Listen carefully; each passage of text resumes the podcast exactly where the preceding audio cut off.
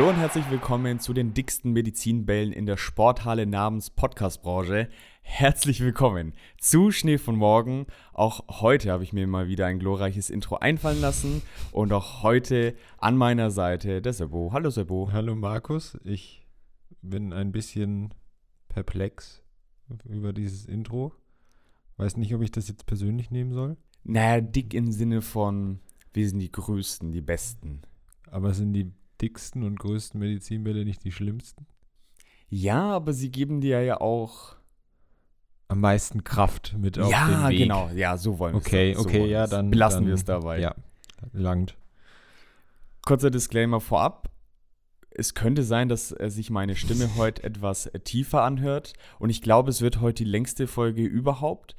Aber das liegt nicht daran, dass wir so viel reden, sondern dass es sich für mich heute wie die längste Folge anfühlen wird.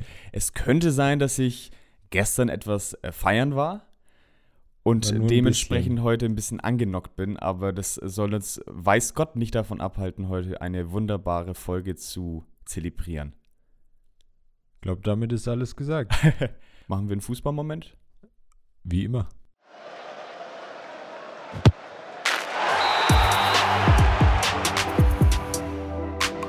Diese Woche ist es mir gar nicht so leicht gefallen. Ich fand, es gab jetzt nicht so viele Meldungen, deswegen habe ich jetzt mal was Älteres aus meiner Grabbelkiste rausgesucht, was aber min nicht minder interessant ist. Denn Barcelona hatte nämlich trotz 1,2 Milliarden Euro Schulden eigentlich ziemlich gute Spieler geholt. Also sei es jetzt Ferran Torres, Aubameyang, Adama Traoré. Adama Traoré haben sie ja zum Beispiel nur ausgeliehen, aber trotzdem ist es ja bemerkenswert, wie die das geschafft haben. Denn in der spanischen Liga gibt es auch eine Gehaltsobergrenze. Ähm, witzigerweise dürfte Barcelona 98 Millionen an Gehalt ausgeben. Ausgeben tun sie aber aktuell 432 Millionen. 432 Millionen. Und sie dürften nur 98. Ich habe keine Ahnung, wie das gehen soll. Ist ja nur knapp drüber. Es ist sehr knapp drüber, ja. Ich könnte mir vorstellen, noch irgendwie alte Trainer und also nicht mal alle Spieler verdienen noch so viel, oder? Ah, ja, gut, Barcelona. Und hm, ja, ich weiß es nicht. Vielleicht zahlen sie Messi auch noch das Gehalt. Einfach so. Ja, naja, wenn man jetzt mal rechnet, wie viele Spieler hat so der Kader, wahrscheinlich so 25. Ja, mit Jugendspielern. Ja, und dann, Ja. wenn du das da durchteilst, ja, okay, und dann, ja, du hast halt die, die viel verdienen und ja, kommt vielleicht schon hin, aber Ja, ist schon krass. Auf jeden Fall dürfen sie deswegen nur Spieler verpflichten, wenn Ablösekosten in vierfacher Höhe eingespart werden. Also zum Beispiel bei einem Jugendspieler, wenn dann bei 100.000 ein Viertel eingespart wird, also 25.000, dürfen sie das wieder verwenden. Bei Spitzenverdienern, was bei Barcelonas Kader mal schnell der Fall sein kann, muss aber nur die Hälfte gespart werden. Jetzt ist es so, Barcelona hat etliche Wege gesucht und teilweise auch gefunden, irgendwie Geld zu sparen. Jetzt haben sie ja zum Beispiel auch die Stadionrechte, ich weiß nicht, das wirst du auch mitbekommen haben, verkauft an Spotify. Ja. Jetzt äh, wird das gute Ding bald äh, Spotify Camp Nou heißen. Was, Ja. Welch ein schöner Name. es gab ja genügend Memes, dass jetzt die ganzen Real Madrid-Spieler erstmal Spotify von ihren Handys gelöscht haben, deswegen. Ich habe bloß eins gesehen, dass, dass das Santiago Bernabeo dann auch umbenannt wird. Dieser ja, wahrscheinlich, ja. Spotify Camp Nou. Hm. Ja, klingt nicht so gut. Aber sie wollen auch das Stadion ausbauen, beziehungsweise Ja. ein neues Stadion bauen. Der Präsident Laporta hat schon getönt, äh, wir sind jetzt wieder zurück, weil sie natürlich jetzt gute Spieler verpflichten konnten. Ich werde gleich dazu kommen, wie sie es geschafft haben. Man muss ihm recht geben, aktuell sieht es wirklich danach aus. Also klar, sie müssen Europa League spielen, sind da jetzt gerade gegen Galatasaray weitergekommen. Aber in der Liga flutscht es eigentlich ganz gut. So, wie haben sie jetzt aber die Kosten eingespart? Es klingt eigentlich absurd, aber sie haben Verträge verlängert. Äh, einerseits äh, mit Umtiti oder mit Dembele wollten sie verlängern. Was ist da der große Vorteil davon? Klar, bei Umtiti bietet man dann einfach einen schlechteren Vertrag an. Der ist nämlich sehr hoch dotiert. Vorteil bei dem Ganzen ist, dass man den neuen Vertrag dann über die Vertragslaufzeit abrechnen kann. Sprich, äh, bei vier Jahren 10 Millionen ist dann jedes Jahr 2,5 Millionen. Die kann man dann also neu auf die Jahre strecken. Dann hat man zum Beispiel Leihspieler wie Demir, der ja von Rapid kam, hat man nicht verlängert, hat man da wiederum Gehalt gespart. Dani Alves kriegt nur ein Minimalgehalt bei Barcelona, spielt praktisch für einen Appel und ein Ei. Für nix, wir sind ja dann wahrscheinlich trotzdem Appel und ein Ei und so, trotzdem und 100.000. trotzdem, ja, wahrscheinlich noch mehr. Wahrscheinlich ist es bei Barcelona trotzdem so 2, 3 Millionen, aber ist halt nix. Ich glaube, es sind 151.000. Also es ist wirklich nicht für Ja, Fußballerverhältnisse nicht viel, ja, aber, aber, der hat auch bei Barcelona in seinem Leben schon, schon genug verdient. sehr, sehr viel verdient, ja. Also Appel und ein Ei und 100.000 dazu. Und was man natürlich auch machen kann, bei so einem Spielertausch, wie es äh, vor ein paar Jahren war, mit Arthur und Pjanic, kann man natürlich auch die, den Gewinn sofort abrechnen und das, was man zahlen muss, halt über die Vertragslauflänge la laufen lassen. Und sie haben sich einen neuen Kredit geholt über zehn Jahre für etliche Millionen, Milliarden. Ja, so macht man Geld im modernen Fußball. Einfach halt Bilanzen tricksen. Ist halt Ja, schon krass, oder? Das, das mit den Gehältern ist ja ähm, zum Beispiel gerade in der NFL, also in Amerika, wo die ja auch so eine Gehaltsobergrenze haben, den Cap Space, da ist es auch gang und gäbe eigentlich, dass dann Verträge gestreckt werden quasi, damit einfach der sogenannte Cap-Hit, also was gegen den Cap Space zählt, in den ersten Jahren geringer ist als dann später. Machst du vor allem bei wenn du, wenn du sehr gute Spieler hast, die sehr teuer bezahlt werden würden, du aber trotzdem die Chancen auf einen Super Bowl in deinem Kader maximieren willst, dann streckst du diese Verträge. Und im Prinzip ist das genau dasselbe, was Barcelona dann jetzt gemacht hat, um dieses Gehalt halt zu strecken. Und wenn, sollte es, wird ja ganz viel diskutiert in Europa, auch im Fußball, ob man solche Gehaltsobergrenzen braucht, sollte das fl- flächendeckender quasi kommen, dann wird es gang und gäbe sein, dass du, dass Verträge dann in dem Sinne verlängert werden, ohne dass quasi sich die, das Gesamtvolumen des Gehalts dann großartig verändert, sondern einfach nur über mehrere Jahre ausgezahlt wird. Ja, finde ich eine sehr gute Idee. Ich meine, NFL, da sprechen wir nochmal von anderen Gehaltssummen als beim Fußball. Also wenn man meint, Fußballer verdienen viel, bei der NFL geht es nochmal um ganz andere Summen, zumindest bei den Spitzenspielern. Naja, wenn du jetzt ähm, vergleichst, was jetzt, keine Ahnung, Cristiano Ronaldo oder, oder Lionel Messi verdient haben, dann ist es eigentlich ähnlich, was jetzt so die Top-Quarterbacks zum Beispiel verdienen.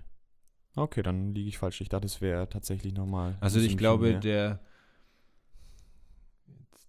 ich bin mir nicht ganz sicher, aber ich glaube, der Top-Quarterback ähm, müsste im durchschnittlichen Jahresgehalt, also was quasi über den ganzen Vertrag hin ähm, gerechnet gesehen wird, liegt irgendwo zwischen 40 und 50 Millionen. Und das haben die zwei ja schon auch verdient. Okay. Ganz kurz noch, findest du so eine Gehaltsobergrenze gut? Ich ja, definitiv. Und wenn auch, wo würdest du sie ansetzen? Also bei welcher Summe würdest du sie ansetzen? Boah, Summe ist ganz schwer. Ich weiß es nicht. Ich weiß, dass das in der NFL und in der NBA und in diesem amerikanischen Sportsystem funktioniert. Allerdings ist das ja ein mm, abgeschlossenes System. Also Es war eine Ja- Ja-Nein-Frage. ja, ich weiß, aber ich kann das für den Fußball in Europa tatsächlich nicht einfach mit Ja oder Nein beantworten, weil ich da zu wenig weiß, wie das Ganze umgesetzt werden soll, weil es bringt zum Beispiel nichts, wenn die Bundesliga jetzt eine Gehaltsobergrenze einführt, die muss sich an irgendeinem Durchschnitt orientieren, die ja dann den, den Top-Clubs, jetzt Bayern, Dortmund, Leipzig, in gewisser Weise erstmal schadet dann. Natürlich macht es die Bundesliga spannender. Alle Leverkusen-Fans weinen gerade. Jetzt, wo der Wirt verletzt ist, kann ich dir nicht mehr dazu zählen. ähm, dann, dann macht es vielleicht die Bundesliga spannender. Allerdings nimmst du damit ja noch mehr die Konkurrenzfähigkeit in, im europäischen Wettbewerb, Müssten schon alle machen, ja. was ja jetzt eh schon nicht so gut aussieht dieses Jahr. So von den Mannschaften, die noch dabei sind und, und was hätte gehen können, nimmst du dir da ja noch mehr die Mittel. Also keine Ahnung, quasi jetzt, ist, niemand will das ja und ich will das auch nicht, aber wenn es so eine Super League geben würde, da würde das wiederum funktionieren. Dass es da, dann funktioniert es halt wie in der NFL. Ja. Zumindest in dem Part. Aber sonst ist es, ja, weiß ich nicht, ob es das braucht oder nicht. Also, ob, ob es halt auch, also ob es das braucht, vielleicht schon, damit diese Gehälter halt nicht weiter, immer weiter explodieren. Ob es den richtigen Weg gibt, um das tatsächlich auch passend einzuführen, damit es dann auch richtig funktioniert und fair für alle ist, mh, da bin ich mir nicht so ganz sicher. Danke für diese sehr kurze Antwort. Ja, Entschuldigung. Kommen wir zu deinem Fußballmoment, Seppo. Was hast du mitgebracht? Ja, ich, ich versuche mich kurz zu halten. Ich hatte erst, hatte auch so ein bisschen überlegt und habe erst überlegt, äh, Felix Magath zu nehmen und da kurz drüber zu sprechen mit dir. Habe mich dann jetzt aber heute tatsächlich umentschieden. Ich habe eben überlegt und habe mich dann für eine in meinen Augen ganz schöne Geschichte, die der Fußball geschrieben hat, in der letzten Woche entschieden. Und zwar geht es um den Außenverteidiger vom ähm, RC Lens, äh, Jonathan Klaus, der jetzt mit 29 das erste Mal in die französische Nationalmannschaft berufen wurde. Und wenn man den jetzt nicht so kennt, dann denkt man sich, okay, was ist daran jetzt besonders? Also natürlich relativ alt dafür, um das allererste Mal in die französische Nationalmannschaft berufen zu werden. 29? 29, genau, hatte ich ja schon gesagt. Es ist allerdings so, dass der vor zehn Jahren noch in Deutschland irgendwo in der Oberliga gekickt hat. Und dann ist er irgendwie immer weiter, hat, hat dann immer höher gespielt und war dann eben, wo man ihn in Deutschland dann besser gekannt hat, auch wenn ich das tatsächlich gar nicht so auf dem Schirm hatte, bei Bielefeld und war auch einer der Erfolgsgaranten für den, den Aufstieg vor zwei Jahren in der zweiten Liga für Bielefeld und ist dann eben hat dann allerdings nie in der Bundesliga für Bielefeld gespielt, sondern ist dann eben nach Lens, nach Frankreich und wurde da zum, ich glaube, zwei besten Vorlagengeber der Ligue 1 und jetzt halt folgerichtig auch in die Nationalmannschaft berufen. Und es ist ja wahnsinnig ungewöhnlich, dass jemand sich so hoch spielt quasi. Das ist ja so ein bisschen, so eine ähnliche Geschichte gab es in Deutschland ja mit Jonas Hector, der auch ja. eigentlich mal in Köln für die zweite Mannschaft verpflichtet wurde. Und dann hat ihn Peter Stöger aber in die erste Mannschaft halt, in die Bundesligamannschaft hochgezogen. Und dann wurde er auch Nationalspieler und hat ja dann auch bei der ähm, EM 2016 war er ja Stammspieler und so. Vor allem ist es ja bemerkenswert, weil es bei so einer Top-Nation ist wie Frankreich, genau. die noch, wo man zusätzlich sagen muss, nur vor Top-Talenten ja nur so strotzen. Genau. Also da gibt es ja Spieler, Aumas, da könntest du drei Nationalmannschaften aufstellen. Genau. Und das ist ja nochmal ein anderes Level, ne? Also Außenverteidiger ist ja schon so eine Position, da kannst du wahrscheinlich mit dem Spiel am wenigsten kaputt machen. Ja.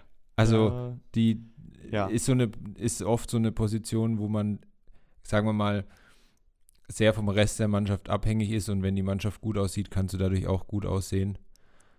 Je nachdem natürlich auch, wie das Spiel Ja, ausgelegt ne, ist und so weiter. Ich glaube, auch wenn es ein guter, ein ein. Außen, ähm, wenn es ein guter Außenverteidiger ist, merkt man das, weil er es halt eben gut macht und weil das System funktioniert. Aber wenn es nicht so läuft, fällt es wahrscheinlich nicht so sehr ja, ins Gewicht Genau, also als jetzt andere natürlich, ähm, man hat es schon auch, dass wenn die dann komplett untergehen gegen die Außen von den anderen, dass es dann auffällt, aber äh, hat jetzt natürlich auf das Spiel nicht so den Einfluss wie jetzt jemand im Mittelfeld. Merkt man ja, nehmen wir jetzt nur als kurzes Beispiel mal Andy Robertson von Liverpool, der ja ein wahnsinnig guter Außenverteidiger ist, aber ja trotzdem die schottische Nationalmannschaft nicht alleine irgendwo hinführen kann. Wenn da der beste Spieler in deinem Verein der Außenverteidiger ist, dann ist es schwierig, da Anders jetzt als was vielleicht zu Bale mit Wales oder so. Genau, genau. Das Ganze, also dass er sich dann irgendwie so immer weiter hochgespielt hat und dann mal zweite Bundesliga gespielt hat, obwohl er davor eher im, im gehobenen Amateurbereich, sag ich mal, unterwegs war. Das ist ja schon ein krasser Schritt. Aber dann nochmal in so eine Liga zu gehen, wie in Frankreich, und dann jetzt auch noch in die Nationalmannschaft berufen zu werden, ist schon krass. Und es, ich weiß nicht, ob du dieses Video gesehen hast, wo dann äh, hat quasi mit der ganzen Mannschaft haben die die Pressekonferenz geschaut oder Deschamps seinen Kader bekannt gegeben hat. Und dann kam halt der Name und die sind alle übelst ausgerastet und haben sich so für ihn mitgefreut. War ein richtig, richtig schönes Video. cool. Ja. Und ja, dafür, dass ich es kürzer halten wollte, habe ich jetzt ganz schön lange drüber geredet. Aber ja, fand ich einfach schön letzte Woche. Das war's jetzt erstmal mit dem Fußballmoment, Freunde.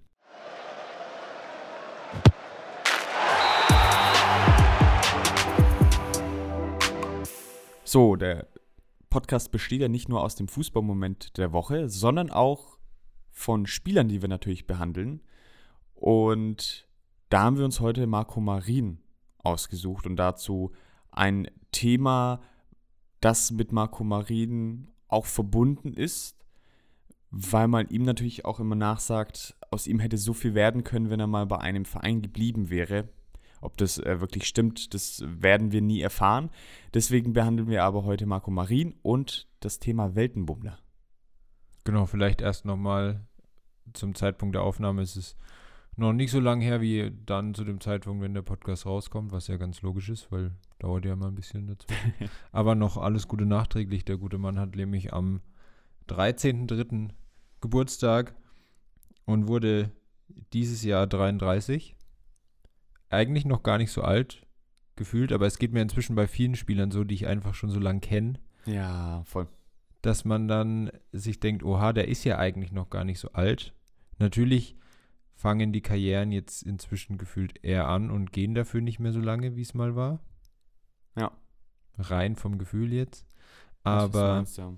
ähm, genau, ich kann ja mal mit den meinen geliebten Statistiken anfangen, bevor wir dann genauer über Marco Marin sprechen.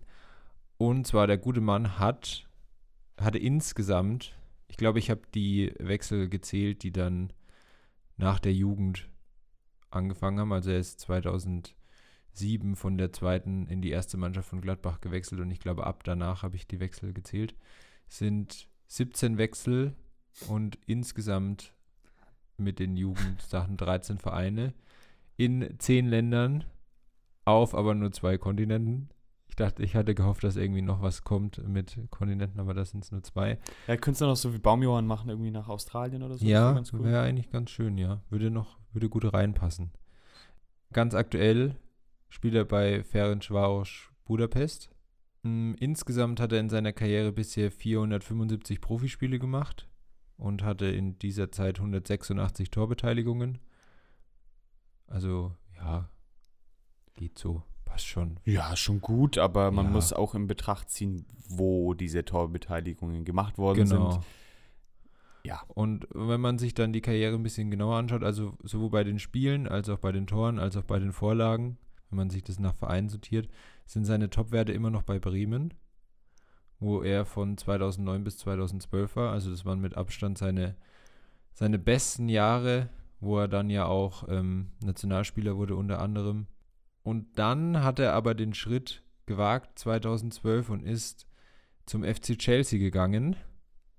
Und dort war er dann theoretisch, wenn man diese ganzen Laien mal, stand er ja immer weiter noch bei Chelsea unter Vertrag, bis 2016, also auch drei Jahre, dafür ganz schön viele Wechsel dazwischen. Und er hat für Chelsea an sich aber nur 16 Spiele gemacht. Also das Ja. war gar nichts. Leider, ja. Ähm, das wurde nix.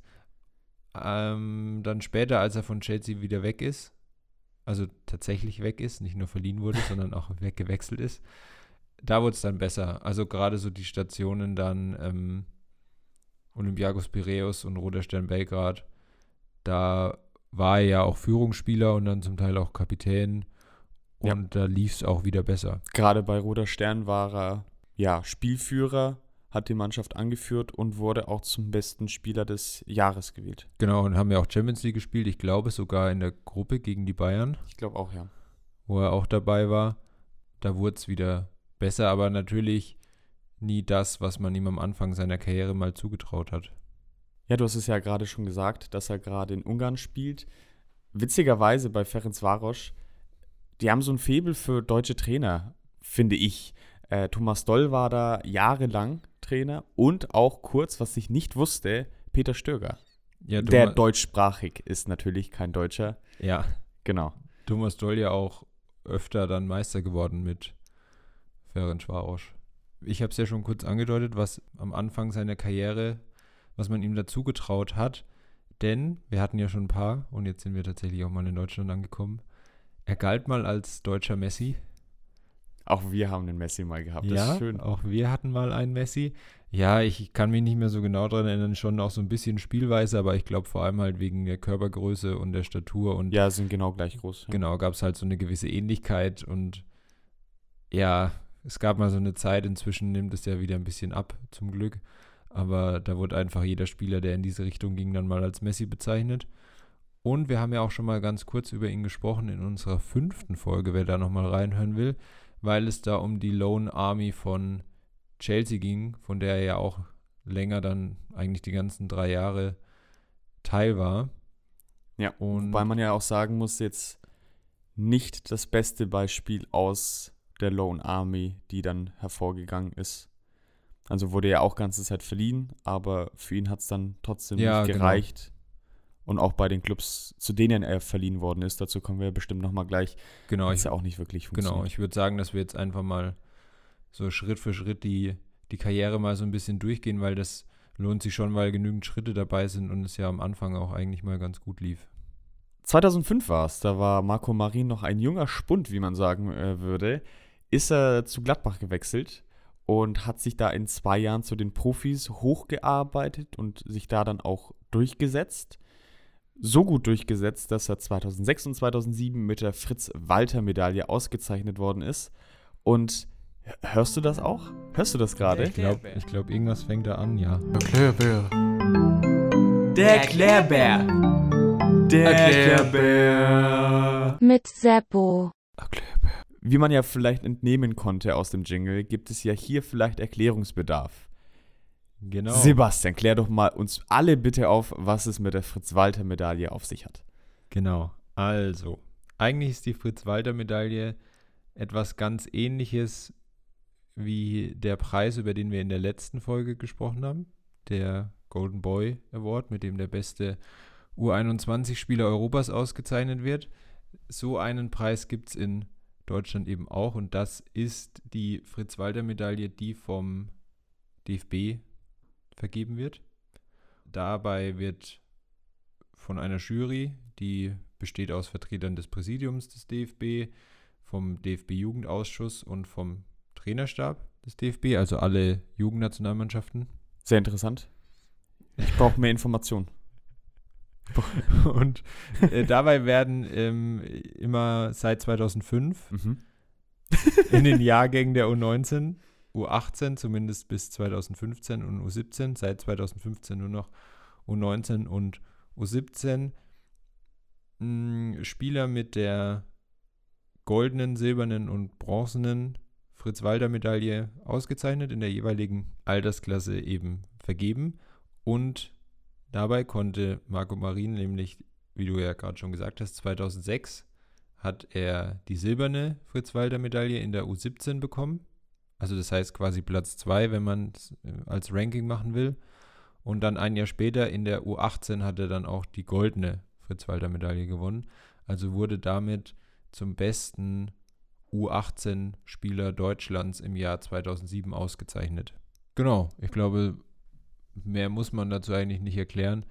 Ähm, wer was ganz Ausführliches über so einen Preis hören will, der kann einfach in die letzte Folge reinhören. Der Erklärbär. Erklärbär. Der Erklärbär. Der Erklärbär. Mit Seppo. Erklärbär. Nachdem Marco Marin dann als Stammspieler auch die Fritz-Walter-Medaillen abgesahnt hat, war mitverantwortlich oder hauptverantwortlich eigentlich auch für den Aufstieg mit Gladbach. Das war 2007, 2008. Zusammen sind sie da aufgestiegen mit den Mannschaften von Köln und Hoffenheim. In den Jahren danach lief es ja eher mäßig, aber sie konnten immer die Klasse halten, sind 15. und 12. geworden. Eigentlich ganz ähm, solide. Was auffällt bei Marco Marin generell, er hat nie viele Tore geschossen. Ich habe mir da wirklich mal ein bisschen einen Überblick verschafft. Meistens war es so, er hat so vier, fünf Tore geschossen, aber dafür dann 13 Torvorlagen, 11 Torvorlagen. Also das war dann schon immer eine Zahl, die durchaus sehr gut war. Ordentlich, ja, auf jeden Fall. So war es dann auch in der Saison 2007, 2008. Da war es dann eben vier Tore, 13 Torvorlagen. Und nach dieser Saison in Liga 1 hat er keine Perspektive mehr bei Borussia Mönchengladbach gesehen und ist dann äh, zu Werder Bremen weitergegangen. Wenn man das heute so sagen würde, würde man das als schlechten Witz äh, abtun. Aber damals war das schon noch. Damals definitiv. Da war Bremen eigentlich unter den Top 3 Mannschaften. Ja. Ablösesumme damals 8 Millionen Euro. stattliche Summe könnte Bremen heute, obwohl ja die Preise gestiegen sind, insgesamt nicht aufbringen eigentlich. Ich meine, so ein Duxch ist natürlich auch nicht so billig, aber ordentliches Sümmchen definitiv. Sebo, eine Frage. Von der Mannschaft, die damals bei Gladbach aufgestiegen ist. Sebo, so nebenbei so eine kleine Quizfrage. Von dieser Aufstiegsmannschaft 2007, 2008 gibt es einen Spieler, der heute noch tatsächlich im Kader von Gladbach ist und du kriegst einen kleinen Tipp. Uvo, äh, Uvo. Uwe äh, Gospodarik ist es nicht. Ah, wenn du den fuck. noch kennst. Den hätte ich ja fast als erstes gesagt. Der hätte beinahe mal die Bayern aus dem DFB-Pokal gekickt mit Burghausen. Ah, Also bei Gladbach so lange. Also ich habe eigentlich, mir fällt direkt ein Name ein. Allerdings weiß ich nicht, ob der tatsächlich jetzt noch in Gladbach ist. Er war zumindest noch lange in Gladbach. Na, ich glaub, Und- es. Ich sage deswegen Toni Janschke. Ist richtig. Korrekto Mundo. Ah, yes, endlich habe ich mal eine von diesen Fragen bei dir richtig. Ja, naja, du hast schon immer, hast schon ja, gute Antworten. aber, ja. Aber wo sollte Toni Janschke auch spielen? Aber er hockt ja oft auf der Bank, Toni Janschke, aber tatsächlich spielt er eigentlich noch eine, eine gute Rolle bei Gladbach. Ist schon krass über die ganzen Jahre hinweg. Bei einer Mannschaft, die ja auch einen steilen Aufstieg hinter sich hatte. Also aktuell. aktuell gerade- nicht so. Gerade weniger, aber insgesamt über die Jahre hinweg muss man ja schon sagen. Ähm, eine sehr respektable Entwicklung, die da in Gladbach vonstatten gegangen ist. Und bei Bremen, wenn ich da jetzt einfach mal so weiterspringen darf von Toni Janschke, lief es ja dann auch gut. Direkt in der ersten Saison sind Dritter geworden, waren im DFB-Pokalfinale. Und er war auch mit anderen Spielern wie zum Beispiel Mesut Özil oder Per Mertesacker einer der Leistungsträger bei Bremen und hatte da eigentlich, wie du es ja vorhin schon richtig erwähnt hast, er hatte wieder nicht vier Tore, vier Stück, aber eben auch wieder 14 Vorlagen, was also für die damalige Zeit so, hm, ich würde sagen, die Vorlagenzahlen in der Bundesliga sind dann erst so richtig nochmal angestiegen, als ähm, Kevin de Bruyne dann in Wolfsburg gespielt hat und jetzt halt die letzten Jahre immer mit Thomas Müller. Misimovic war auch noch immer sehr Ja, gut in den stimmt. Vorlagen. Misimovic war auch immer Genau, aber so dabei. 14, 15 Vorlagen, damit warst du ja schon wahrscheinlich Top 3, würde ich sagen, auf jeden Fall. In der Zeit, weil er dann eben auch da so gut war, wurde er auch in die Nationalmannschaft berufen von Joachim Löw. Ich weiß immer nicht, das wird sich jetzt in den nächsten Jahren erst zeigen, wie ich das einordnen kann, ob es was aussagt, wenn man von Joachim Löw in die Nationalmannschaft berufen wurde, weil er einfach so viele. Spieler berufen hat wie kein Nationaltrainer jemals zuvor. Er war natürlich auch sehr lang Trainer, aber trotzdem. Und er hat es tatsächlich auch auf 16 Länderspiele gebracht und konnte da zumindest ein Tor erzielen. Ja, viele Tore hat er wahrscheinlich eh nicht erzielt, weil er eben nicht so torgefährlich Ja. war. Und ich habe mir das Tor mal angeschaut. Ich äh, bin da in die Annalen der Geschichte so ein bisschen abgestiegen und äh, habe mal auf YouTube geguckt. Und es gab ein zehnminütiges Video. Das Tor, das er nämlich geschossen hat, war an seinem, bei seinem Debüt gegen Belgien. Das war nach der EM 2008. Da wurde er noch aus dem Kader rausgestrichen und war dann kurz vor der Quali für die WM 2010. Und er wurde dann eingewechselt. Sie haben dann 2 zu 0 gewonnen. Es war ein sehr schön herausgespieltes Tor. Sie haben es kleine Achse genannt, weil Philipp Lahm auf der Seite gespielt hat. Und sie haben sich super schön die Bälle zugespielt, haben Packing-Bereich, würde man jetzt wahrscheinlich sagen, Oha. fünf, sechs Leute weggepackt da an der Seite. Und ähm, Ich glaube, wenn man so über Packing sprechen würde, dann, ist es nicht mal dann cool. wäre die Statistik, doch, dann wäre die Statistik deutlich beliebter. Ach so, ich dachte, äh, das klingt so, als äh, würden so Eltern äh, versuchen, Jugendsprache zu verwenden. Versuch, so, so versuch's ich mit den Statistiken. Ja, ja. Hat dann auch äh, Van Beuten sehr schön aussteigen lassen bei dem Tor. Und es war wirklich ein saucooles Tor. Und das Video allgemein zu sehen, also die erste Halbzeit haben sie irgendwie aus dem Video geschnitten, aber dann auch die, Nichts Vorbericht, passiert. die Vorberichterstattung haben sie gezeigt. Und es war einfach schön, mal wieder so eine alte War so mit, Spielzusammenfassung mit Gerhard zu sehen. Delling und Günter Netze. Habe ich ein bisschen äh, durchgeguckt, habe ich nicht gesehen, nein. Ach, schade. Ja, generell kann man sagen, Belgier waren damals eher zweitklassig als, als Mannschaft. Deswegen war das jetzt auch kein, kein riesiger Test für die deutsche, deutsche Nationalmannschaft. Im Sturm damals äh, Gomez und äh, Kurani, die dann auch beide Ui. gespielt haben. Serdar Taski hat bei dem Spiel auch sein Debüt gegeben, witzigerweise. Und äh, der Torwart, habe ich dann auch gesehen, hat den Podolski dermaßen umgerannt mit gestreckten Beinen an die Brust. Es war nicht mehr feierlich. Und das bei einem, bei einem Testspiel. Und dann haben sie ihn von Beuten nach dem Spiel gefragt: Ja, was war denn das? Ja, ja ich habe dann gesagt, das ist ein Testspiel, der soll damit aufhören, aber ja, war nicht so cool. Einfach Wurde so. wahrscheinlich dann nach dem Interview wieder dreimal erwähnt, dass der Vater von Van Beuten professioneller Wrestler war.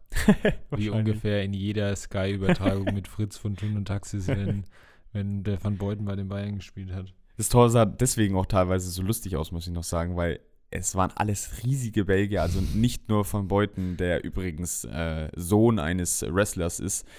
Ähm, aber Catcher haben sie das immer genannt. Catcher. Von einem Catcher.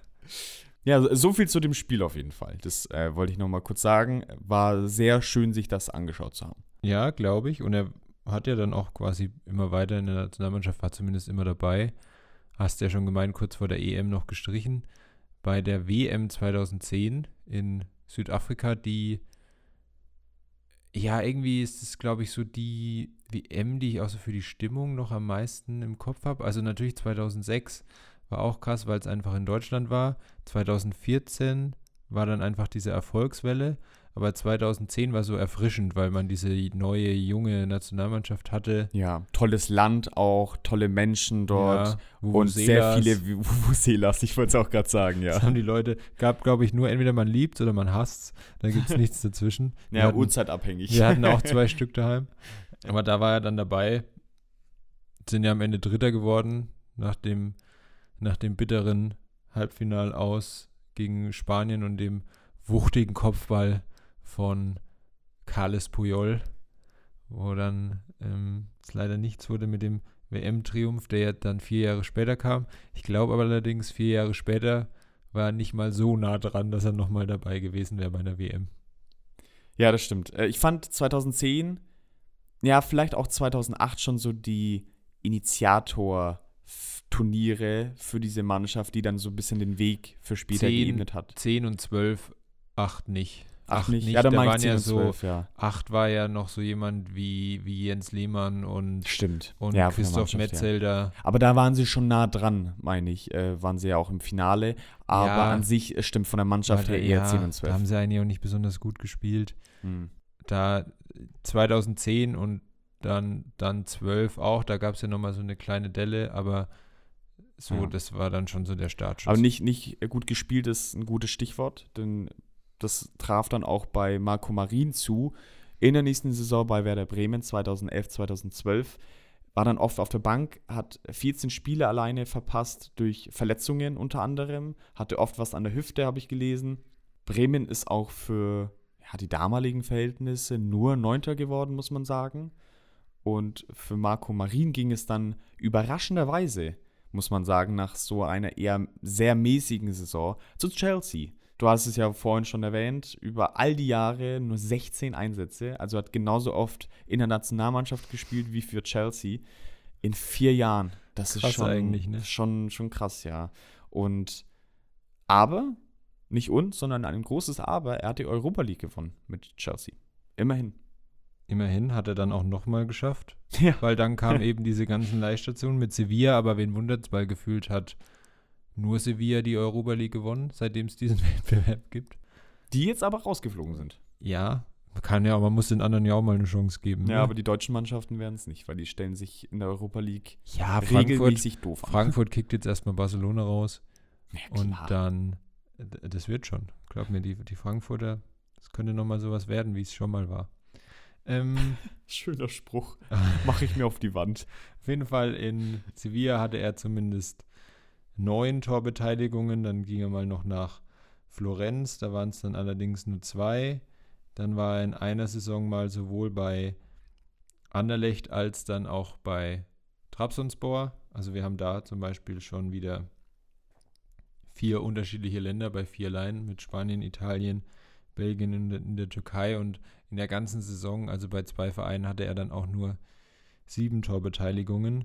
Lief jetzt nicht so gut, nicht wie bei anderen Spielern, die dann irgendwie verliehen werden und dann kommen sie zu Chelsea und, und schaffen da dann den Durchbruch, sondern er wurde halt immer weiter und weiter und weiter verliehen und konnte sich da aber auch nirgends durchsetzen. Also ich kann mich da an keine Station erinnern, wo ich nochmal so das Gefühl hatte, auch wenn ich ihn da jetzt nicht so verfolgt habe, krass, da war er dann nochmal wirklich Stammspieler und hat der Mannschaft was gebracht. Ja, am ehesten wahrscheinlich noch bei Sevilla, aber danach, ich meine, es ist dann auch schwierig, bist ein halbes Jahr hier, bist ein halbes Jahr da, kannst dich gar nicht mit der, mit der Mannschaft eigentlich so richtig anfreunden, irgendwie, ja, immer ein anderes System, vielleicht dann auch, ist, ist schwierig. Hinzu kam, dass er dann in dieser Zeit auch zahlreiche Verletzungen hatte, hat auch deswegen dann überlegt, aufzuhören äh, mit der Fußballkarriere. Seine nächsten Stationen waren aber dann, wie du vorhin schon erwähnt hast, besser. Also bei Olympiakos lief es deutlich besser, wurde Meister. Bei Ruderstern Belgrad 1819 zwar keine überragenden Zahlen, habe ich mal nachgeschaut, aber klar, er war Kapitän, er war super wichtig auch und dadurch, dass er ja auch zum, zum besten Spieler des Jahres der Liga ausgezeichnet worden ist, zeigt ja schon, was für einen Stellenwert er hatte. Und Guardiola hat sich letztens darüber ja schon echauffiert so ein bisschen, dass ja Statistiken nicht alles ist und nicht alles bedeutet. Und da trifft er schon definitiv einen Punkt. Und gerade wir klammern uns ja oft an die Statistiken, weil wir jetzt natürlich auch nicht jedes Spiel von Marco Marin oder äh, keine Ahnung von Kevin Panewitz angeschaut haben. Geht ja auch gar nicht. Und deswegen ist es natürlich für uns schon immer ein Anhaltspunkt, gerade bei offensiven Leuten, okay, was sprang dabei Zählbares heraus? Aber wenn man genau ist, ist es eigentlich nicht ganz fair und nicht ganz richtig, weil gerade oftmals auch so Spieler, keine Ahnung, wie Busquets, die nicht in der Position sind, die siehst du auch manchmal nicht, aber der läuft und macht die, die Passwege zu. Unfassbar. Und sowas kannst du ja leider nicht erfassen. Oder nimm Thomas Müller, klar, Offensivspieler und der legt auch Zahlen auf, aber er ist ja so viel mehr, auch alleine als Kommunikator mhm. auf dem Platz. Das hat man ja gemerkt, als keine Fans im, Zus äh, im Stadion waren. Wahnsinn. Radio Müller. ähm, ja. ja, natürlich, du hast vollkommen recht. So als Anhaltspunkt hilft es einfach, das Ganze so ein bisschen einordnen zu können. Mm, und es ist ja im Prinzip auch im Fußball was ganz Normales, dass Spieler oft einfach an Statistiken gemessen werden. Natürlich hängt es auch immer ein bisschen von der Position ab. Gerade wenn jemand wie der Marin dann halt auch mal so Jahre hatte, wo er 14, 15 Vorlagen hatte, dann kann man ja einfach sagen, okay, er hat immer eine ähnliche Rolle in den Mannschaften gespielt. Natürlich ist er irgendwann später, als er älter wurde, mehr vom Flügel dann nach nach innen gerutscht, aber hat er deswegen nicht irgendwie Sechser gespielt, sondern immer noch Zehner, wo man, wo es auf den Positionen dann doch einfacher ist, Spieler daran zu messen, als es jetzt, wie du meinst, jetzt, keine Ahnung, bei Busquets zum Beispiel ist, weil der ja, da kannst du im Prinzip nur die Passquote dann hernehmen. Ja. Oder nimm auch Toni Kroos meinetwegen. Da, der Einfluss auf das Spiel ist da was, was sich nicht in Zahlen messen lässt. Was ich dann nicht verstehe, ist, nach dieser guten Saison, nach eineinhalb Jahren, glaube ich, bei Ruderstern, ist er zu Al-Ali gewechselt. Da war er dann oftmals nicht im Kader, hat keine guten Zahlen aufgelegt und jetzt eben in, in Ungarn, war bei Al-Ali dann auch nur ein Jahr. Bei Al-Raid war er. Ah ja, krass. Siehst du, so viele Stationen, ich habe Al-Raid vergessen. In Al-Raid. Ah ja, na, okay. Also war er noch bei Al-Reit oder Al. Ja. Ich, ich weiß es auch nicht genau, wie man es ausspricht. Schwierig, ja. Und ist jetzt eben in Ungarn. So viele Wechsel, da habe ich doch glatt einen vergessen. Vielleicht ist noch ein Wechsel, könnte ich mir vorstellen, drin. Ich würde ihn tatsächlich gerne noch in der Bundesliga sehen. Vielleicht aber Boah, ein bisschen jüngeren, ein bisschen jüngeren Marco Marin. Ich könnte es mir bei so einem ja, unteren Tabellen-Drittelmannschaft sehen. Ahnung, ja, schwierig zu sagen. Eher bei so Augsburg, sowas aber da passt ja eigentlich nicht rein. Ja, schwierig. Es wird wahrscheinlich eh nichts, aber es ist ja bloß so ein, so ein Wunschdenken. Ja. Kann ich vielleicht auch was dazu sagen zu deinem Wunsch? Weil er in einem Interview, was ich gelesen habe, gesagt hat, dass da, äh, da ging es unter anderem um den Wechsel dann jetzt nach Budapest. Und da hat er eben gemeint, dass ein Wechsel nach Deutschland eigentlich nie im Raum stand und er hat halt auch so ein bisschen erzählt von den ganzen Wechseln und so, weil es eben auch darum ging. Und da sind wir ja dann bei dem Thema, was wir dann gleich noch haben mit diesen, mit dem Weltenbummler, was, was es da so gibt.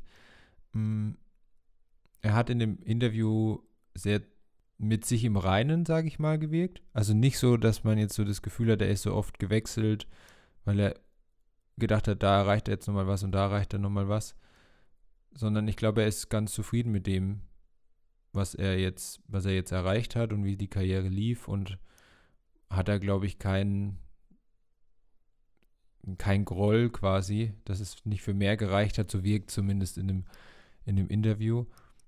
Und hat dann eben erklärt, ja, dass ähm, da, als er in Saudi-Arabien war, auch die ganze Familie eben dabei war und es dann bei dem Wechsel schon auch darum ging, eine Stadt zu finden, wo sich alle wohlfühlen. Und er wurde dann von, den man auch noch aus der Bundesliga kennt, äh, Tamas Heinal, der Mm, in, der in ja. Bochum und in Dortmund war, der ist Sportdirektor bei Budapest, Ferencváros. Und über den kam der Kontakt zustande. Und so ist er dann eben in Budapest gelandet, jetzt nochmal und fühlt sich da aber auch wohl. Also er hat gemeint, die, die Stadt ist super, das Team ist super, der Verein ist gut. Also scheint ihm, scheint ihm zu gefallen. Wird ein schönes Jahr in Ungarn für ihn. Schauen wir mal, wie lange er dort bleibt. Ich glaube, er hatte unterschrieben für ein Jahr und die Option auf noch ein weiteres. Bin ich mir jetzt aber nicht mehr ganz sicher. Kommen wir zum zweiten Teil des Podcasts. Wir haben ja Marco Marin jetzt schon ein bisschen oder sehr ausführlich eigentlich besprochen und welche Stationen er so hinter sich gebracht hat. War gewissermaßen ein Weltenbummler, könnte man sagen. Und wir wollen uns jetzt noch weitere Weltenbummler ein bisschen anschauen, nur in, in verkürzter Fassung. Eine davon kenne ich sogar persönlich. Ist jetzt niemand, da passt der Begriff Weltenbummler eigentlich nicht gut. Wir haben ihn jetzt natürlich ein bisschen weiter gefasst. wir damit den Anfang machen. er ist äh, niemand, der in vielen Ländern gespielt hat, sondern in vielen Ligen. Und äh, besser gesagt, von der Bundesliga bis zur C-Klasse hat er jede Liga gespielt. Mit, Jede. ja, mit einer kleinen Ausnahme, die dritte Liga fehlt, weil es die damals noch nicht gegeben hat. Also er hat gespielt dann, mal kurz mein, mein Wissen hier zu schauen, Bundesliga, zweite Liga, Regionalliga, Erklärbär. Bayernliga, Landesliga, Bezirksliga, Kreisliga, Kreisklasse, A-Klasse, B-Klasse, C-Klasse. Scheinbar, ja. Oder wahrscheinlich war es damals dann noch die Bezirksoberliga, das hat sich da auch mal geändert. Und da, weil da gab es ja die C-Klasse noch. Ja, ich frage mal bei der dritten Liga, weil das Interview, was ich gelesen habe, war aus dem Jahr 2015. Da gab es die aber auch schon. Genau, und da hat er noch keine dritte Liga gespielt, hat aber gesagt, na, vielleicht ergibt sich ja was. Aber er hat, er ist jetzt mittlerweile, ich weiß nicht, über 50 wahrscheinlich schon. nicht. Er war damals weit über 40. ja, nee. Naja, vielleicht mal für zwei Minuten reinschmeißen oder so für den Weltrekord oder so. Das bringt ja dann auch Publicity für den Verein. Ich weiß es nicht. Ich glaube nicht, dass er es geschafft hat, müsste Ja. aber mal nachfragen. Seine größten Stationen, weil er natürlich auch Bundesliga gespielt hat, aus heutiger Sicht die größten Vereine, wo er gespielt hat, waren äh, Augsburg, Dresden, Rot-Weiß Erfurt, die man eben heute noch kennt. Damals hat er auch in der Bundesliga für äh, Blau-Weiß Berlin gespielt. Und man kann ihn sogar bei Transfermarkt, kann man ins Jahr 1900, ich glaube, es müsste 89, 91 gewesen sein. Da ist er dann im Kader zu sehen, auch tatsächlich. Sehr witzig. Was ich ähm, beachtlich fand, ist, dass man ja denkt, ja, damals gab es nicht so viele Trainerwechsel und ich bin so die Jahre durchgeklickt und die hatten eigentlich fast jedes Jahr einen anderen Trainer. Also nur so nebenbei. Wie ist es eigentlich dazu gekommen, dass er in so vielen Ligen dann gespielt hat? Hast du den Namen eigentlich inzwischen jetzt schon mal gesagt? Ach so, nein. Das wäre vielleicht ganz gut. Die Person, von der wir reden, heißt Werner Rank. So heißt der gute Mann. Ähm, schön, dass ich schon alles über ihn erzählt habe, aber seinen Namen Ja. nicht. Also Ich habe sage mich ich gerade vielleicht schon gewundert, ob ich das, doppelt. den überhört habe, Werner Rank, ja. Werner Rank ist äh, der gute Herr. Irgendwann meinte dann ein Teammate von ihm, dass er ja schon in so vielen Ligen gespielt hat. Er hat ja bald wahrscheinlich alle durch. Und ihm ist es selbst nicht aufgefallen tatsächlich. Und dann meinte er, hm, ja, da könnte man ja was draus machen. Ist dann auch äh, kurzerhand zu einem Verein gewechselt, äh, in der drei Mannschaften in unterschiedlichen Ligen gespielt haben. Und zwar in der Kreisklasse, in der A-Klasse, in der B-Klasse. Hat dann natürlich für alle drei Mannschaften gespielt und hat dann später noch erfahren, dass es, es gibt nämlich nicht in jeder Region eine C-Klasse, es ist äh, Ja. regionsabhängig. Und irgendwo bei Ingolstadt gab es damals eine, eine C-Klasse und ist dann dorthin gewechselt und hat C-Klasse gespielt. Hat auch, ich glaube, er hat gemeint, er hat auch in jedem Verein mindestens ein Tor geschossen. war Stürmer. Auch vielleicht noch so eine wichtige Information. Name Werner Rank, Position Stürmer. Er steht aber nicht im Guinness-Buch der Rekorde, weil man dort immer einen offiziellen braucht, der das beglaubigt. So, und äh, das, das hat man eben nicht. Er hat aber de facto den Rekord für sich. Sein Debüt hat er damals vielleicht auch noch ganz lustig äh, gegen Borussia Dortmund gemacht. Und das war dann auch das Spiel mit den meisten Karten. Es gab fünf Platzverweise und fünf gelbe Karten nur in dem Spiel. Wow, Das war, war recht ruppig scheinbar. kann man so sagen. Ähnlich wie bei sowas muss ich immer an WM 2006 in Nürnberg tatsächlich. Mhm. Ähm, Niederlande gegen Portugal. Ja. Da gab es auch, ich glaube, drei Platzverweise oder sogar vier und auch jede Menge gelbe Karten. Das gilt so als eines der kartenreichsten oder vielleicht so das kartenreichste Spiel der WM-Geschichte. Krass, aber es war jetzt nicht das Spiel, wo De Jong da mit ausgestreckten Beinen auch jemand. Nein, das war ja WM-Finale 2010. Ah, okay, okay. Ja, keine Ahnung. Ist schon, ist schon lange her. Genauso lange her wie die äh, Bundesliga-Zeit von Werner Rank. Und eine Anekdote habe ich noch nach dieser schönen Überleitung. Und zwar war sein damaliger Trainer Rolf Schafstall. Ähm, Sagt mir jetzt äh, gar nichts. Und er kam eigentlich ganz gut mit ihm zurecht, aber es war ein super harter Hund, hat er erzählt. Und äh, vor einem DFB-Pokalspiel gegen Kaiserslautern war das Fernsehen und die Journalisten zu Gast auf dem Trainingsplatz so und haben irgendwie berichtet.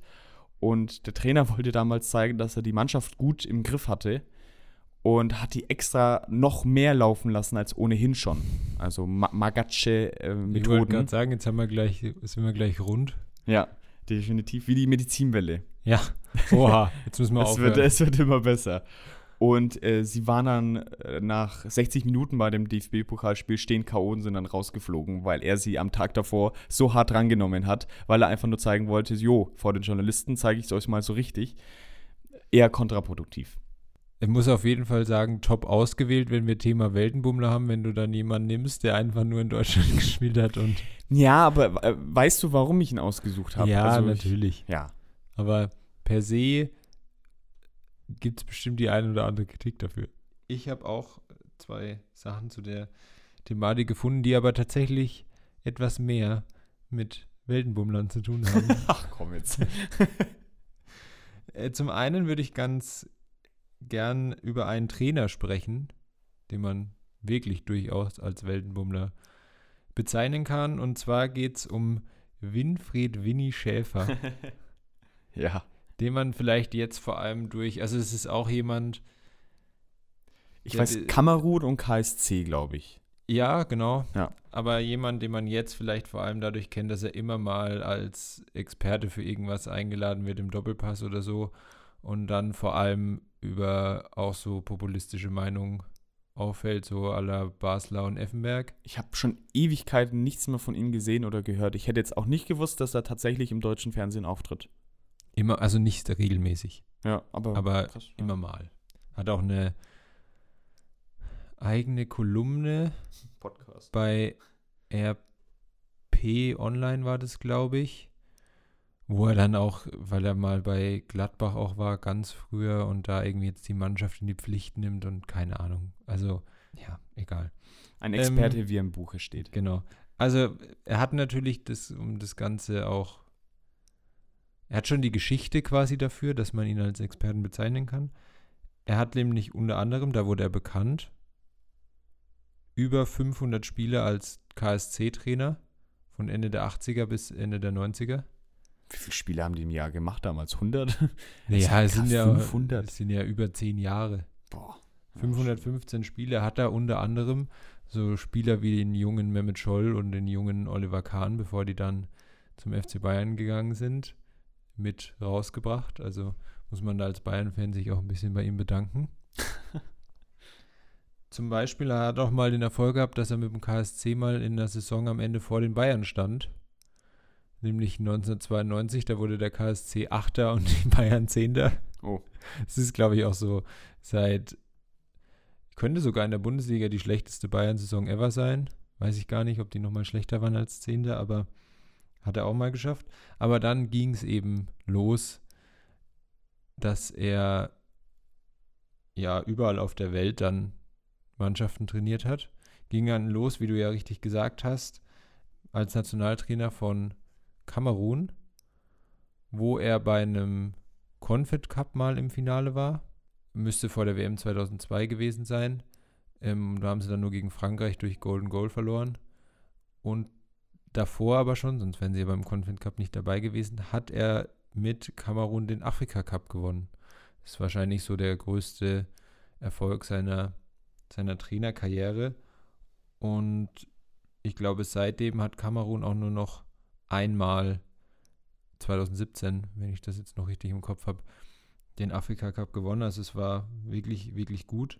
Und dann hatte er aber Stationen in den Vereinigten Arabischen Emiraten, in Aserbaidschan, in Baku, in Thailand, auf Jamaika war er Nationaltrainer, im Iran war er Trainer, dann nochmal ähm, Vereinigte Arabische Emirate, dann auch nochmal in Katar. Also er ist ganz schön rumgekommen. Hm, ja, Gab ja. dann auch immer ganz verschiedene Sachen, warum er da dann wieder weg ist. In Thailand zum Beispiel hat sich irgendwie der Finanzminister, wollte sich mit einmischen in die Kaderplanung und, und sowas. Und da hat er dann gesagt, nee, das, das wird ihm zu wild. äh, und ist dann wieder weg. Ich habe dann Der auch so ein, Stell dir mal vor, Christian Lindner irgendwie würde zum FC Bayern gehen und sagen, ja, komm, ihr kauft jetzt mal hier Ja, ich- den, den Marin da ein, das soll ein guter sein. Ich glaube, es ging um Nationalmannschaft, aber auch das so. Jetzt nominiert hier mal den Draxler nicht nur, sondern der wird jetzt mal unser neuer Kapitän. also krass. Sie haben ihn auch mal gefragt, wo er es am schönsten fand als Trainer. Und ich glaube, da war zwar auf Platz 1 tatsächlich trotzdem der KSC, weil er da halt so lange war. Ich glaube, da ist er dann einfach verbunden. ja, emotional. Und ich glaube, dann kam Kamerun. Man muss aber sagen, er war eigentlich immer auch im Iran hatte er, glaube ich, sogar ein eigenes Lied für sich, was die Fans immer gesungen haben sogar. Also er war eigentlich immer beliebt als Trainer, so bei den Fans zumindest. Natürlich war er dann auch nie nochmal so lang wie in Karlsruhe. Aber es gibt eigentlich ganz oft Berichte, wo er dann so als, als Weltenbummler-Trainer zählt, weil er dann eben, also wenn man das jetzt nimmt, er war ja in Afrika, in Asien, in, in, in äh, Mittelamerika, in Europa, also ist ganz schön rumgekommen. Ihr könnt euch ja auch selber noch mal ein bisschen über ihn informieren, aber ich finde es ja gerade so als Schön Trainer, Podcast anzuhören. Nein, nein, nein, nein, nein. Informiert so genauer. selber. Ich, man kann da jetzt Ja, ja, noch auf jede Station irgendwie einzeln eingehen. Aber es ist ja schon so gerade in so kleineren Ländern und er hatte dann schon auch, äh, bei Jamaika war er auch beim Gold Cup, das ist quasi das Äquivalent zur Europameisterschaft von Nord- und Mittelamerika, so ein bisschen. Die haben keine eigene so richtig große Kontinentalmeisterschaft wie jetzt der, der Afrika Cup oder so. Da, da war auch mal ganz gut dabei. Da war wohl, da hat er auch mal vor, ich glaube, 50.000 Menschen in den USA dann gespielt mit der Nationalmannschaft, Hm. wo dann halt auch noch äh, Jürgen Klinsmann und, und Berti Vogts auf der anderen Seite als, als Trainer und technischer. Assistent mit dabei waren. Stimmt. Da gibt es schon so viele kleine Geschichten, die, ja, ist halt eine ungewöhnliche Trainerkarriere, dass der dann nicht halt Sonderfolge äh, Winfried Schäfer. in Bundesliga und ja, Sie ist. Bundesliga und zweite Liga trainiert hat, sondern sich halt auch so auf diese verschiedenen Begebenheiten in, in kleineren Fußballnationen, wo ja die Arbeit oft schwieriger ist, muss man sich ja auch dann erstmal einlassen und dass man trotzdem aus dem Team irgendwas formt, obwohl das jetzt nicht so die krassen Einzelspieler hat. Oftmals ist es ja dann auch so, dass man erstmal Strukturen schaffen muss, um das Ganze zu professionalisieren. Trifft natürlich nicht auf jede Station zu, jetzt Kamerun oder so, äh, glaube ich nicht. Wobei damals, hm, schwierig. Ja. Da würde ich mich jetzt sehr weit aus dem Fenster Ja. lehnen.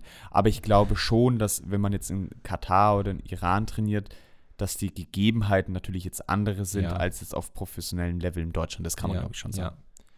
Und weil du es schon sagst, äh, ein bisschen mehr Struktur würde uns, glaube ich, auch manchmal gut tun. Deswegen springe ich jetzt mal zum nächsten Thema. Weltenbummler war ich das ciao. auch noch. Ähm, weil, ähm, wenn man oft, also Weltenbummler ist, ja- ist ja immer damit verbunden, dass man oft wechselt.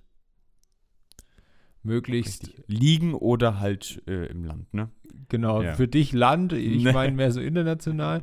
Und Vereinswechsel sind ja, und das hat der Fußball ja so an sich, ähm, auch immer dann mit Umzügen verbunden, weil im Fußball im Homeoffice arbeiten ist doch eher kompliziert, vor allem wenn man noch Spieler ist. Ähm, das wird, glaube ich, nichts. Und tatsächlich gibt es eine Rangliste, wer die meisten Kilometer, also quasi Umzugskilometer, kann man sagen, zurücklegen musste bei allen Wechseln. Okay. Und dieser Spieler, den ich meine, hat tatsächlich auch für also auf allen oder in allen, muss man da wahrscheinlich sagen, ähm, sechs anerkannten Kontinentalverbänden gespielt, also Nordamerika, Südamerika, Europa, Asien, Afrika und Ozeanien. Ich habe, glaube ich, einen Tipp, aber ja, ja. Das wäre jetzt nämlich die Deutsche? Frage. Mein, ja, es ist tatsächlich Ja, ein Deutscher. ich's. Wer, wer meinst du? Ah, ich weiß nicht genau, wie der Nachname ist. Lutz Pfannenstiel heißt das so mit Nachnamen? Genau. Den Ah, man ja. ja, ich glaube, ich weiß nicht, ob er noch ist, aber war dann mal Sportdirektor in Düsseldorf. Ähm, Ja. Und auch ex als Experte bei The Zone ist er auch Ah, ja. manchmal Okay. noch zu hören. Und der gute Mann hat nur bei Umzügen 234.306 Kilometer zurückgelegt. Weil er so oft umgezogen ist für die verschiedenen Vereinwechsel und halt immer dann auch von Kontinent zu Kontinent. Und ich habe mal, wie man es ja oft kennt, ähm, bei Flächen wären es jetzt die Fußballfelder. bei so großen Strecken geht es ja dann immer um die Weltumrundungen. Und der gute Lutz hätte die Welt damit fast sechsmal umrundet, nur mit Umzügen. Wow, wow, okay. Nicht übel. Auf den Plätzen 2 und 3, also Platz 2 kennt man schon noch, George Best, Mhm. Manchester United-Legende. Da wusste ich auch gar nicht, dass der so oft gewechselt ist, dass sich das ergibt. Ja. Waren noch 153.000 Kilometer, also schon nochmal einiges Wow. weniger. Cool, ja. Großer Abstand. Und ja, die anderen waren dann ja unbekannter, wen man noch kennt, dann eigentlich war Rivaldo, der ähm, zumindest 62.000 Kilometer zurückgelegt hat. Ich habe nicht Rivaldo verstanden, sondern Variraldo. Ich so, wer ist Variraldo, Alter? Und Nein, jetzt war Rivaldo. Aber Lutz Pfannenstiel hält trotzdem nicht den Rekord mit den meisten Vereinen. Den hält nämlich, das war komischerweise in demselben Artikel gestanden, äh, Trevor Benjamin und John Burridge, die insgesamt bei 29 verschiedenen Vereinen gespielt haben in ihrer Karriere. Okay. Ähm, aber ich glaube, Lutz Pfannenstiel lässt sich sehr gut als Weltenbummler bezeichnen. Ja. Dass er nicht nur diese Strecke hinter sich gebracht hat, sondern eben auf allen oder in, ja, wie gesagt, ich sage immer auf, in allen sechs Kontinentalverbänden irgendwie mal gekickt hat. Stimme ich dir voll und ganz zu. Wow, wir sind heute einen weiten Weg auch selber in dieser Podcast-Folge zurückgelegen äh, haben tun. Denn angefangen hat das Ganze mit Medizinbällen über Finanzsachen von Barcelona, dann Frankreichs Nationalmannschaft, Marco Marin und jetzt äh, Welten- und Ligenbummler. Also wir haben heute einiges ja, in dieser Folge enthalten gehabt und nun ja, kommen so wir wild waren wir schon lange nicht mehr unterwegs. das stimmt. Und jetzt kommen wir nochmal zum ja, üblichen Prozedere. Leute, hört unseren Podcast, sagt allen Bescheid, dass es noch einen coolen Podcast auf dieser Welt gibt und der braucht Fußball-enthusiastische Leute, die den hören. Also sagt gerne äh, irgendwie über Mundpropaganda oder wie auch immer Rauchzeichen, Flugtauben anderen Leuten Bescheid, dass Flugtauben? Ja, Meinst du nicht Brieftauben. Brieftauben? Es ist spät für mich. Wir haben hier 1 Uhr. Ich will eigentlich schlafen. So, deswegen sagt allen äh, Bescheid, dass wir ganz, ganz toll sind und einen überragenden Podcast machen. Gebt uns gerne eine Bewertung auf irgendeiner Plattform. Folgt uns auf Social Media. Und ja, da kommt nämlich jetzt auch mehr auf Social Media tatsächlich. Wir werden mehr Stories machen. Wir werden immer Bundesliga-Tipps zum Spieltag abgeben, wo ihr mit interagieren könnt und uns schreiben könnt, dass wir keine Ahnung vom Fußball haben oder dass ihr konform mit unseren Tipps seid, wie auch immer. Seppo, ich bedanke mich äh, bei dir ganz herzlich für diese wunderbare, schöne Folge. Und äh, dann hören wir uns äh, beim nächsten Mal wieder. Ja, du hast eigentlich alles gesagt, dann bedanke ich mich auch nur noch bei dir und dann hören wir uns beim nächsten Mal wieder.